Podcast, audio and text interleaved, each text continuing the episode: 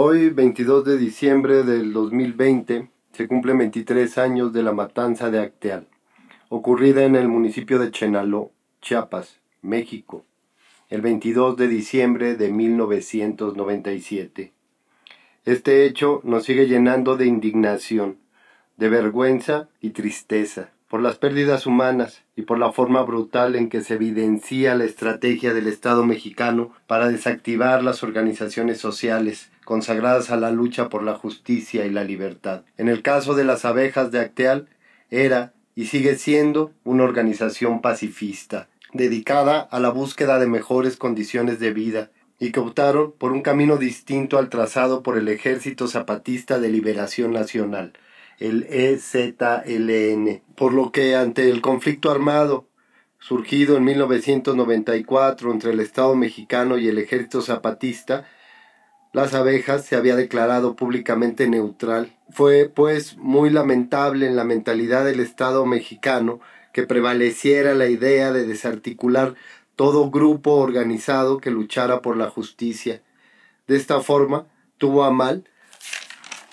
montar este operativo criminal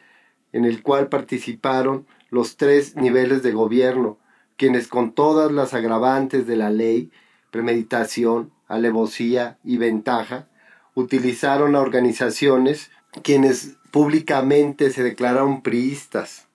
organizaciones paramilitares. Recordemos que en principio se quiso mostrar los hechos como un enfrentamiento entre grupos de indígenas pero gracias al trabajo de comunicadores y periodistas y al valiente testimonio de los sobrevivientes, pronto se supo la verdad de las cosas. Los hechos de Acteal no correspondieron a un enfrentamiento, sino a una masacre, donde alrededor de 300 paramilitares armados, con armas de grueso calibre y de uso exclusivo de las Fuerzas Armadas, arremetió contra hombres, mujeres, mujeres embarazadas, niñas, niños y bebés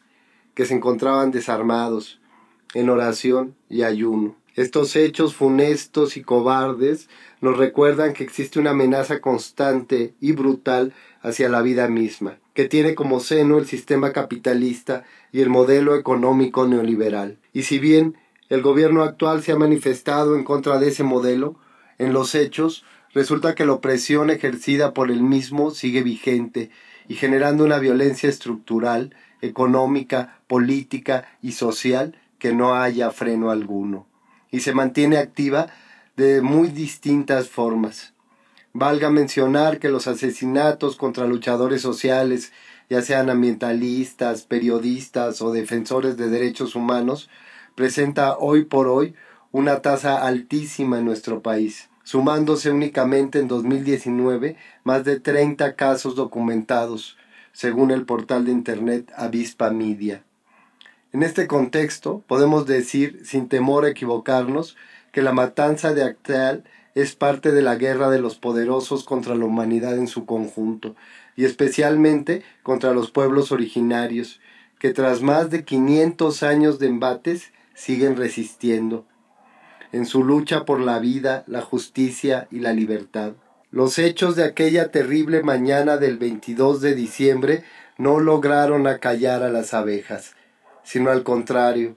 les dieron coraje y voluntad a una organización que se levantó fortalecida del artero golpe, para continuar con su búsqueda de justicia, sumando a su causa el dolor y la indignación de haber sido sujetos de aquella brutal ataque. Recordemos pues la memoria de los caídos, pero también el valor de los sobrevivientes, quienes se mantienen en pie de lucha fieles a su vocación pacifista y humanitaria.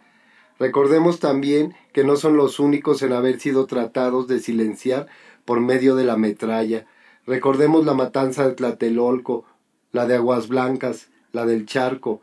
los bombardeos y constantes hostigamientos a las comunidades zapatistas, la militarización del país y todas aquellas cuentas pendientes del Estado mexicano, principalmente en materia de derechos humanos. Y si bien el actual gobierno ha externado una disculpa pública a las víctimas y ofrecido la no repetición de esta clase de actos, no habrá justicia hasta que el expresidente Ernesto Cedillo y su cadena de mando sean juzgados por estos hechos.